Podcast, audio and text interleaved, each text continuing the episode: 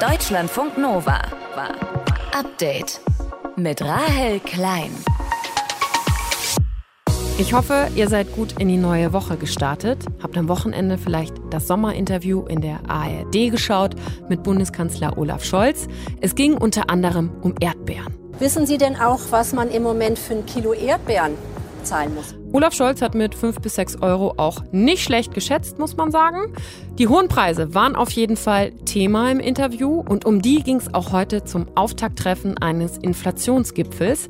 Da beraten Wirtschaft und Politik, wie Bürgerinnen und Bürger entlastet werden können. Und da gibt es schon einige Ideen gute Chancen hat auch, dass man das 9-Euro-Ticket verlängert. Das wird ja im Augenblick schon diskutiert. Die Pendlerpauschale will man vielleicht ähm, erhöhen, dass diejenigen, die wirklich mit dem Auto unterwegs sein müssen, dass sie mehr Geld in der Tasche letztendlich letztendlich haben. Das sagt Wirtschaftsjournalist Nikolas Lieven, der das Ganze für uns beobachtet und einschätzt. Und Tipps, wie wir mit Apps im Supermarkt Geld sparen können, gibt's auch später. Und seit einem Jahr gibt es ein Verbot für Einwegplastik in der EU und da ziehen wir eine kleine Bilanz, auch was die Alternativen zum Plastik angeht. Wir sehen, ne, dass ganz viele Unternehmen wirklich versuchen, da äh, ne, tolle Dinge in den Markt zu bringen, die teilweise dann halt auch ein bisschen teurer sind. Wir sehen aber gleichzeitig auch zu viele Unternehmen, die da einfach mit draufspringen und Dinge anbieten, die ökologisch einfach kein Stück besser sind. Das sagt Henning Wils vom Wuppertal-Institut. Auch das unser Thema heute. Am Montag, dem 4. Juli. Gute Woche euch. Deutschlandfunk Nova. Die gestiegenen Preise, die wir alle gerade schon spüren, die dürften erst der Anfang sein. Das nächste Jahr wird die größte Herausforderung. Ja, das hat Bundeskanzler Olaf Scholz am Wochenende im ARD-Sommerinterview gesagt, mit Blick auf die hohe Inflation. Deshalb hat Scholz eine konzertierte Aktion ins Leben gerufen. Die ist heute gestartet. Bedeutet, Gewerkschaften, Arbeitgeber, Bundesbank und ExpertInnen treffen sich regelmäßig und beraten darüber, was man gegen die hohen Preise tun kann. Ergebnisse sollte es heute noch keine geben, aber Ideen gibt's schon. Nikolas Lieven ist Wirtschaftsjournalist und hat das Ganze für uns im Blick. Nikolas, es soll ja erst im Herbst Ergebnisse geben. Kann das Ganze trotzdem jetzt schon was bringen?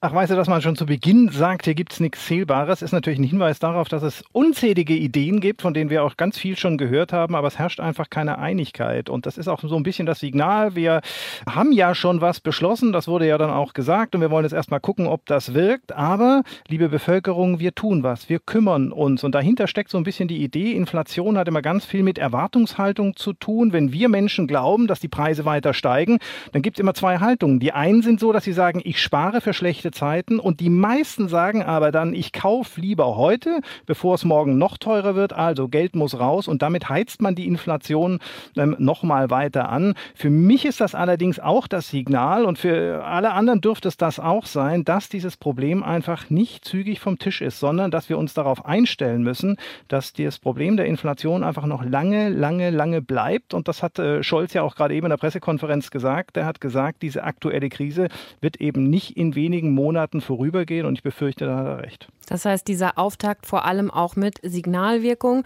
Schauen wir uns mal einzelne Ideen an. Die Gewerkschaften fordern, hm. wenig überraschend, höhere Löhne. Wie kommt die Idee an? Also jetzt, dass die Löhne steigen, das versteht, glaube ich, einfach jeder. Lebensmittel, höhere Gas- und Spritpreise und so weiter. Die große Frage ist, in welchem Umfang sollen die steigen? Und ähm, die Gewerkschaften haben immer wieder gesagt, wir brauchen jetzt einen Inflationsausgleich. Und dann fordern sie eben die IG Metall zum Beispiel 8 Prozent, die Lufthansa 9,5 Prozent. Und dann kommt natürlich immer das Argument der Arbeitgeber, die sagen, und der Politik auch, die sagen, ihr heizt hier die Lohnpreisspirale an. Haben bestimmt auch viele schon gehört, es ist einfach so, wenn die Löhne drastisch steigen, dann legt der Arbeitgeber wir das natürlich auf die Produkte um, dann wird es wieder viel teurer, dann brauchen die Beschäftigten wieder deutlich ähm, mehr Geld. So, und das nächste, was umstritten ist, in welcher Form soll dieses Mehrgeld denn fließen? Die Gewerkschaften sagen, wir wollen eigentlich höhere Löhne durchsetzen, weil es ja dauerhaft ist. Also die Preise kommen jetzt ja nicht irgendwann wieder zurück, sondern die Leute müssen sich darauf einstellen, dass sie dauerhaft mehr bezahlen müssen. So, und andere sagen, nee, nee, das sind jetzt Preisspitzen. Möglicherweise kommen die Preise wieder zurück. Deshalb reichen uns auch Einmalzahlungen. Und äh, deswegen gibt es um Löhne und Gehälter der derzeit auch so ein Zwist, weil die Wirtschaft natürlich sagt, hey, wenn es zu große Belastungen für uns werden, mhm. dann rutschen wir in die Rezession, dann geht es der Wirtschaft richtig schlecht und dann äh, kostet es am Ende auch Jobs. Es gibt auch den Vorschlag, Preise für eine bestimmte Zeit und für bestimmte Dinge zu deckeln, also zum Beispiel für Energie oder bestimmte genau. Lebensmittel. Kann das was bringen? Also das äh, Thema ist immer Mehrwertsteuer ähm, rausnehmen bei den Lebensmitteln allgemein, bei den Grundnahrungsmitteln. Manche sagen auch nur bei Obst äh, und Gemüse. Ja, auf den ersten Blick bringt das ein bisschen was. Auf der, äh, die Frage ist natürlich, wird das auch tatsächlich weitergegeben? Wir haben ja gerade die Diskussion um den Tankrabatt. Auch da gab es eine Steuerermäßigung und dann fragen wir uns immer, ja, findet das denn auch tatsächlich ähm, mhm. an der Kasse statt? Und dann gibt es noch die Variante, Gaspreise zum Beispiel zu deckeln. Das wird auch diskutiert im Augenblick auf EU-Ebene. Da sagen viele, das könnte natürlich helfen, weil es ein bisschen entlastet entlastet. Auf der anderen Seite ist es einfach so, dass ja, wir sollen ja eigentlich auch fossile Energieträger ähm, sparen. Wir sollen Energie sparen, Gas sparen und so weiter. Das wird da, damit natürlich äh, ja praktisch schon ein Stück weit verhindert. Und wir dürfen nicht vergessen, wir sind relativ finanzstark Deutschland. Das heißt, wir können uns auch teures Gas leisten. Wenn das Gas gedeckelt wird, dann sagen viele, naja, dann kommen andere Länder zum Zug und kaufen uns das Gas dann wieder weg, unsere Wirtschaft. Und da äh, denkt die deutsche Wirtschaft doch schon sehr an sich selbst. Deswegen kommt äh, die Idee da nicht so gut an. Mhm.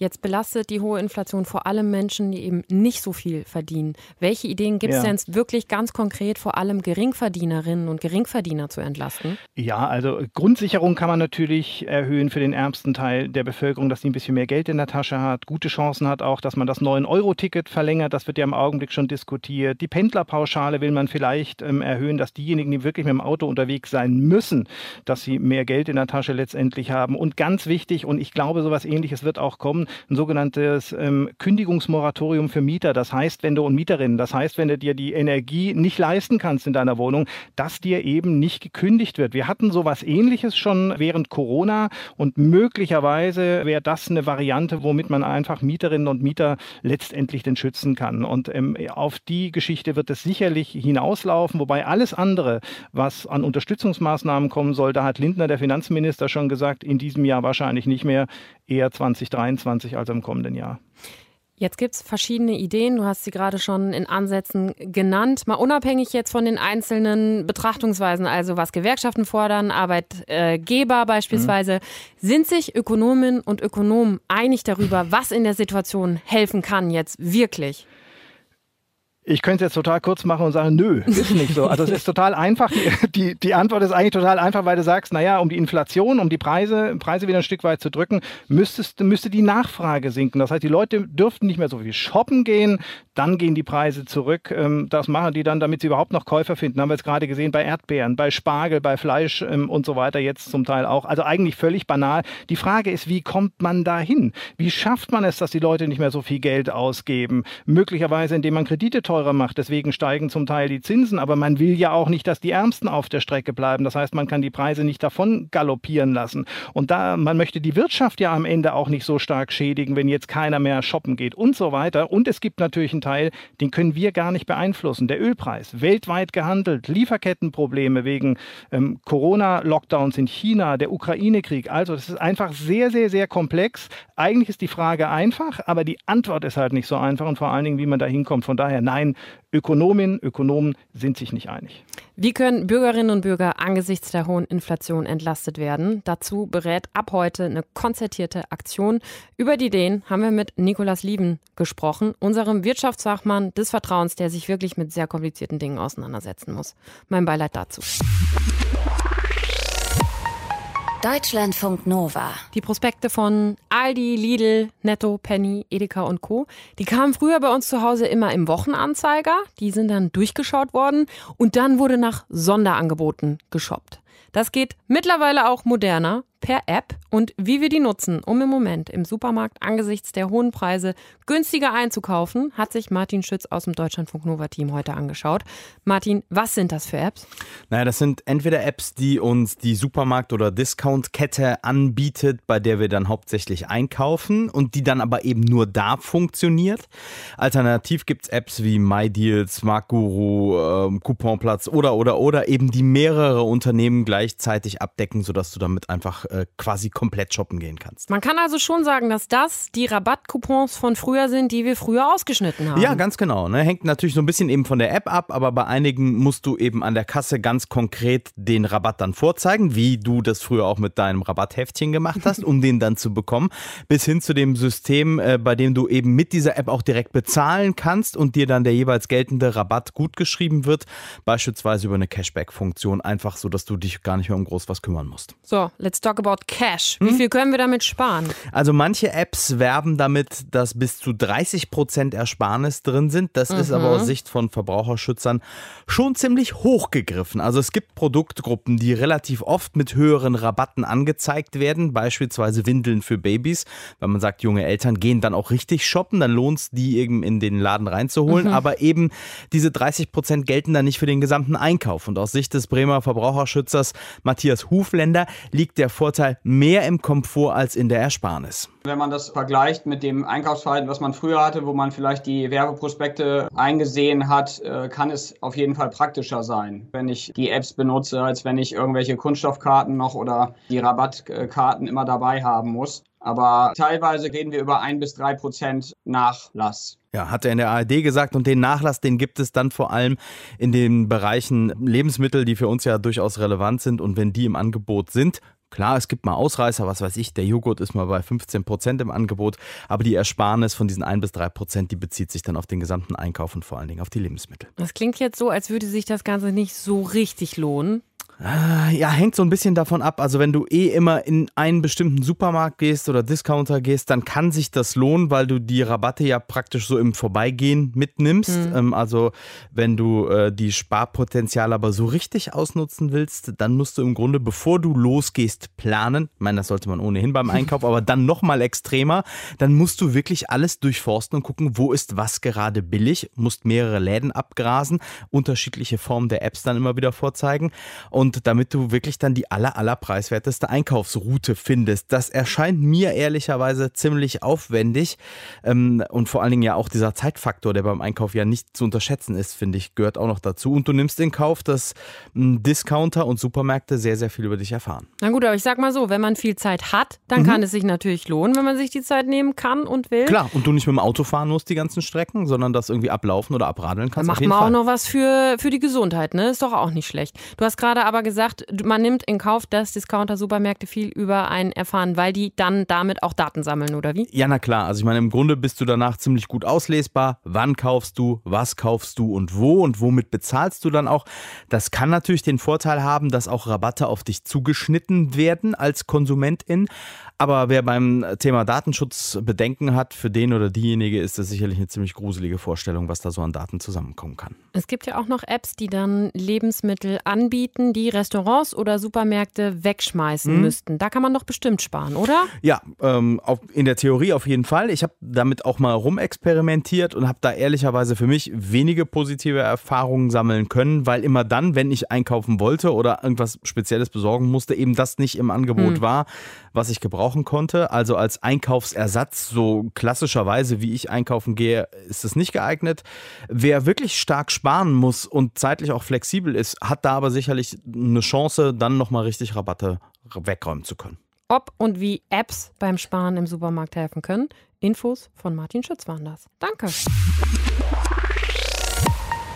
Deutschlandfunk Nova. In der dänischen Hauptstadt Kopenhagen, ihr habt es wahrscheinlich mitbekommen, hat es gestern tödliche Schüsse in einem Einkaufszentrum gegeben. Ein Mann hat um sich geschossen und drei Menschen getötet und etwa 30 verletzt, einige davon schwer.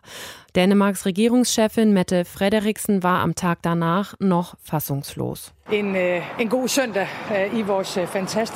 es war ein schöner Sonntag in unserer fantastischen Stadt und im Laufe von wenigen Minuten wurde das, was ein schöner Nachmittag und Abend hätte sein sollen, in den denkbar schlimmsten Albtraum verwandelt.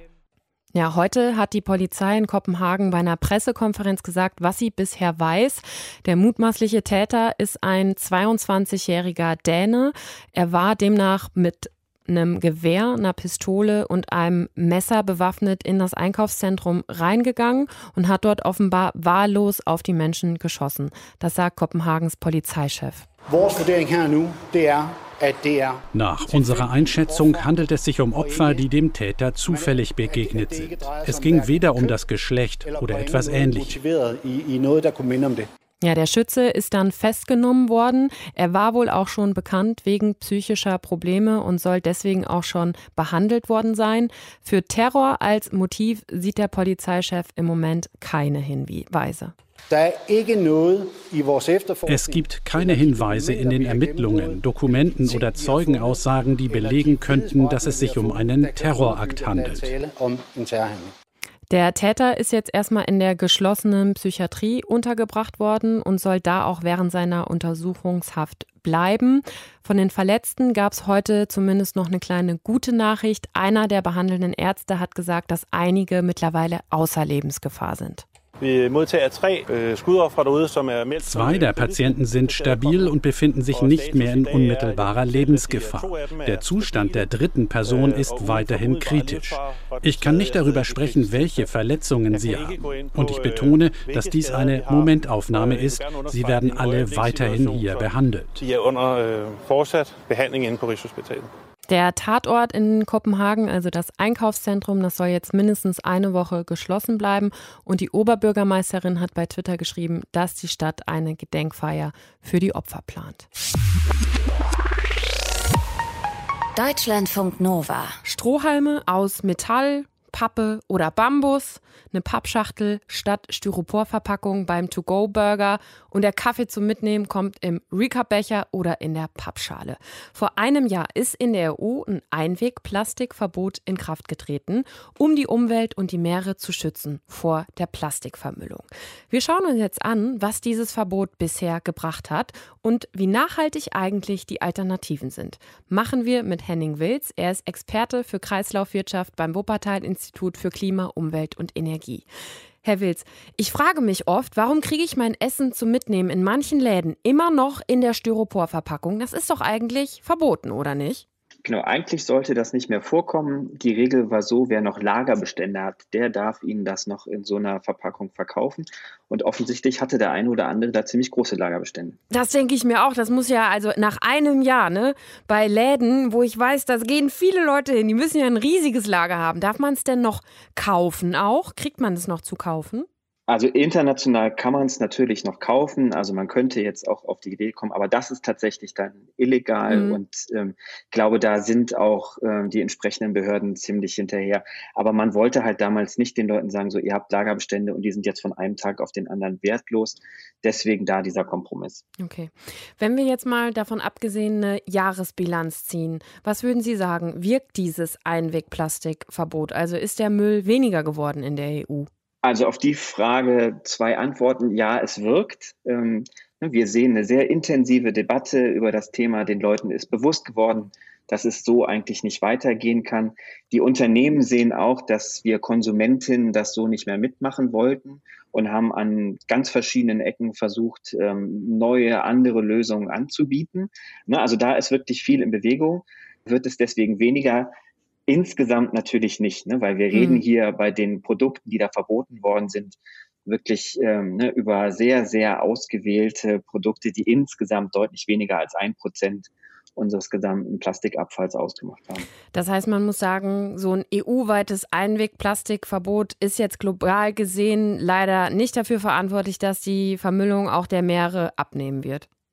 Das mit Sicherheit nicht. Ne? Also die ganz großen Mengen gehen halt nicht äh, bei uns in die Meere, sondern sie gehen zum Beispiel in Asien in die Meere, ne? wo es nicht so ein gut organisiertes und damit auch teures Abfallmanagement gibt wie bei uns, ne? sondern wo Sachen immer noch auf Deponien landen und dann über die Flüsse in die Meere gehen. So gleichzeitig muss man halt aber auch sehen, das sind Länder, die gucken auf uns, ne? die haben unsere Konsumstile auch kopiert und fragen uns, naja, habt ihr denn auch Lösungen? So, und da ist es natürlich wichtig, dass die Kommission dann sagt, so ja, wir gehen da wirklich ran. Wir wollen zumindest nicht Teil des Problems, sondern Teil der Lösung sein. Ist es auch so, dass das dann wirklich auch einfach Signalwirkung hat, dieses Verbot, dass man wirklich auch sieht, ja, die EU beschließt wirklich etwas, was etwas verbietet, damit auch Unternehmen sich Alternativen überlegen? Ich glaube, das war ein ziemlicher Schock bei vielen Unternehmen, dass die Kommission wirklich hingeht und sagt, so wir verbieten jetzt mal bestimmte Produkte, weil sie schlecht sind für die Umwelt. wir hatten solche ähnliche Debatten ja vor zehn Jahren über Staubsauger oder über Glühbirnen ne, mit riesigem Aufschrei. Und ich glaube, bei diesem Thema Einwegplastik und diesen ganz schlimmen Bildern von vermüllten Meeren und Ozeanen, ne, da war jedem klar, hier muss die Politik jetzt wirklich handeln und dann halt vielleicht einfach auch mal in unsere Konsummuster eingreifen, wenn das für den einen oder anderen dann auch ein Umdenken bedeutet hat und sicherlich auch mit ähm, ne, mit Schwierigkeiten verbunden war. Man musste sich überlegen, wie geht's denn anders? Ich glaube, das war ein wichtiges Signal. Mhm. Viele Betriebe haben sich ja dann auch wirklich Alternativen überlegt. Also wir kennen alle jetzt Pappteller, Holzbesteck, Trinkhalme aus Bambus oder auch anderen Materialien. Was würden Sie denn sagen, wie ist die Bilanz da von diesen Alternativen? Also sind die besser für die Umwelt als Einwegplastik? Das kann man eben leider nicht so pauschal sagen. Also wir sehen, ne, dass ganz viele Unternehmen wirklich versuchen, da äh, ne, tolle Dinge in den Markt zu bringen, die teilweise dann halt auch ein bisschen teurer sind. Wir sehen aber gleichzeitig auch zu viele Unternehmen, die da einfach mit draufspringen und Dinge anbieten, die ökologisch einfach kein Stück besser sind. Wir sehen zum Beispiel ganz viele Biokunststoffe. So, und Biokunststoff kann eine tolle Lösung sein, wenn dafür Reste zum Beispiel aus der Nahrungsmittelproduktion verwendet werden, ne, die man mhm. sonst entsorgt hätte, sprich verbrannt oder sowas. Aber sobald wir da irgendwas haben, wo dann ein Stück Regenwald für abgeholzt wird, um dann da was anzubauen, wo wir dann ein Pseudo-Bio-Löffel für verwenden können anstatt Plastik, da kann ich Ihnen garantieren, ist die Ökobilanz mit Sicherheit äh, kein Stück besser. Hm. Was würden Sie denn sagen, was bräuchte es über dieses Einwegplastikverbot hinaus jetzt noch, damit wir wirklich die Umwelt auch besser schützen?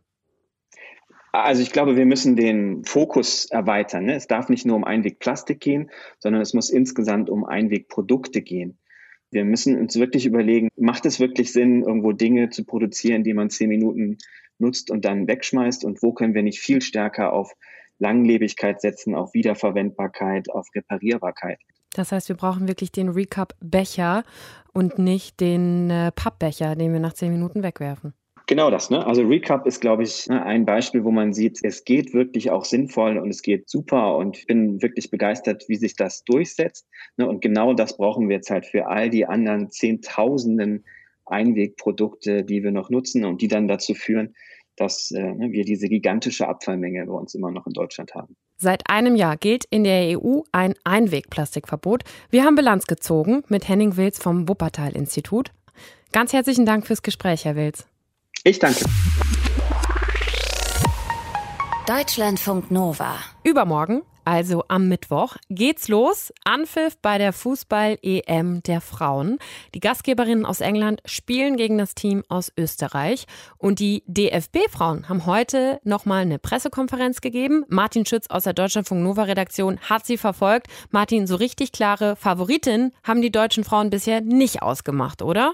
Nee, das äh, Turnier äh, kommt zumindest im Vorfeld ohne die großen Favoritinnen aus. Die deutsche Kapitänin Svenja Huth, die hat heute gleich zwei Hände gebraucht braucht, um zumindest einen Teil der möglichen Titelkandidatinnen aufzuzählen.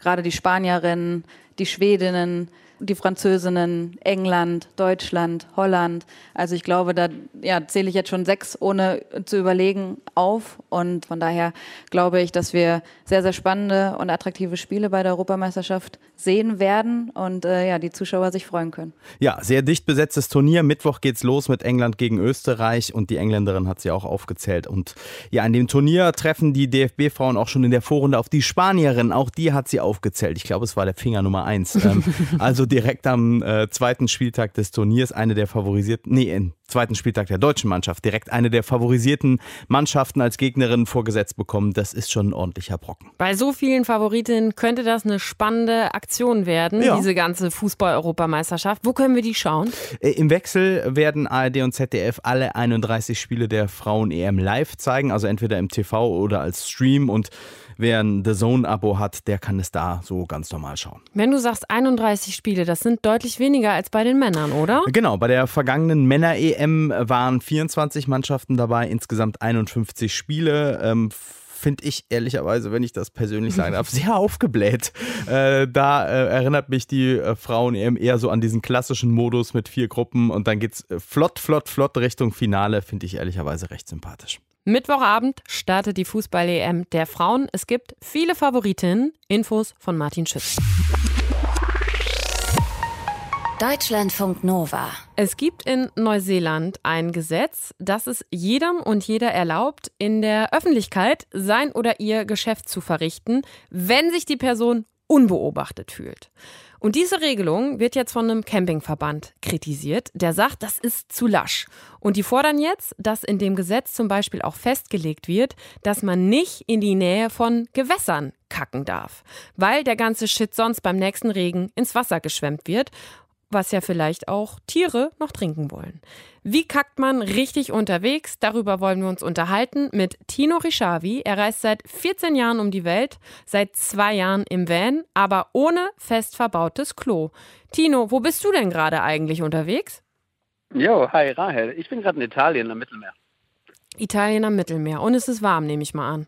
Ja, also so warm, dass man auch öfter auf Toilette gehen könnte. Wie machst du das denn, wenn du unterwegs bist, mit dem aufs Klo gehen? Ich habe schon gesagt, du hast ja kein fest verbautes Klo in deinem Van.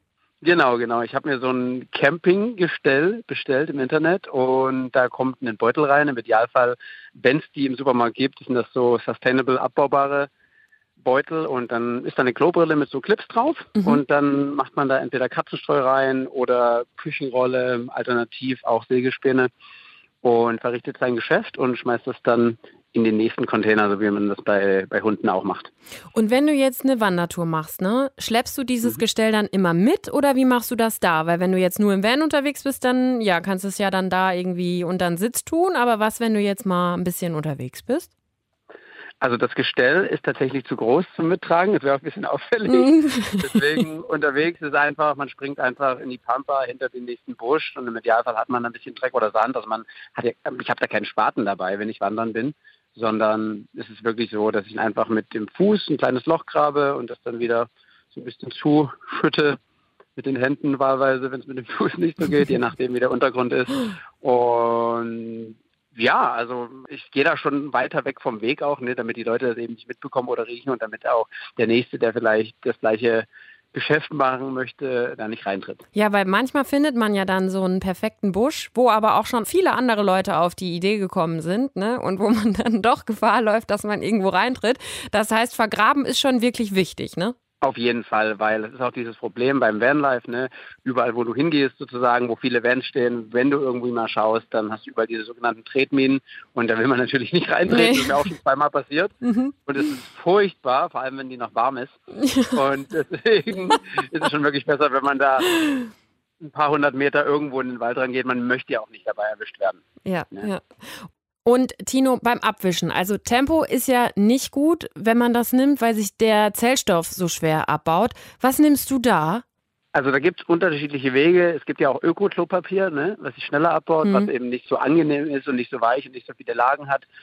Das ja, landet dann mitunter mal mit drunter, weil es sich mit abbaut, aber im Idealfall nimmt man das Klopapier mit in einem kleinen Beutelchen und steckt das in den Mülleimer, der im Werden ist, oder in den nächsten Container jeden Fall sollte es nochmal irgendwie ein bisschen naja, abgepackt werden, damit es jetzt nicht mhm. den Container vollschmiert. Mhm, das ja, heißt, im ja. Grunde genommen muss man es wirklich halten wie HundebesitzerInnen, einfach immer einen Beutel mit dabei haben. Ja, so ist es. Und würdest du sagen, dass das grundsätzlich, du hast gesagt, du bist schon in zwei Tretminen äh, reingetreten, ne? Nimmst du das auf mhm. deinen Reisen auch als Problem wahr, dass in der Natur wirklich viel, ja, Kacke rumliegt, Klopapier rumliegt, was dann CamperInnen, WanderInnen hinterlassen? Auf jeden Fall ist es ein Problem, vor allem wenn du an so einem Parkplatz bist ne, und du hast 30, 35 Grad und es regnet mal über ein paar Monate nicht und der Wind steht ungünstig, dann riecht der ganze Parkplatz einfach nur nach Urin und Kot. Mhm. Je nach Geschlecht und so wird der Papier häufiger oder weniger häufig verwendet und ab und zu kommt auch schon mal so ein Stück Papier da über den Parkplatz geweht. Mhm. Und deswegen ist das definitiv ein Thema, was die Einheimischen nirgends mögen. Deswegen ist es für mich so diese Campingtoilette im Bus zu haben, schon das Aller, Allerwichtigste. Vor allem, du musst dir vorstellen, du stehst früh auf, bist irgendwo in der Stadt und willst nicht erstmal suchen, hier, da, sondern klappst das Ding auf sitzt natürlich drin, ein bisschen in deinem eigenen Mock. Das ist jetzt nicht so angenehm. Ne? Deswegen macht man ein bisschen Holz an oder ein Streichholz oder so dabei mhm. rauf. Und ja, dann ist das Problem aber erledigt und aus der Welt. Vor allem, wenn man mal auch sich den Magen verdorben hat, ist es auch schön, wenn man irgendwie was dabei hat, gerade im Van wenn man nicht immer stundenlang in der Natur sitzen muss. Sagt Tino Rischavi. Und wer seinen Reisen folgen will, der kann das auch auf seinem Instagram-Kanal tun. Da heißt er Tino Rischavi. Ich danke dir für die Tipps, Tino, und alles Gute weiter auf deinen Reisen. Ja, klar, danke dir, Rahel. Bis bald. Ciao, ciao. Deutschlandfunk Nova. Update. Immer Montag bis Freitag auf deutschlandfunknova.de und überall, wo es Podcasts gibt. Deutschlandfunk Nova.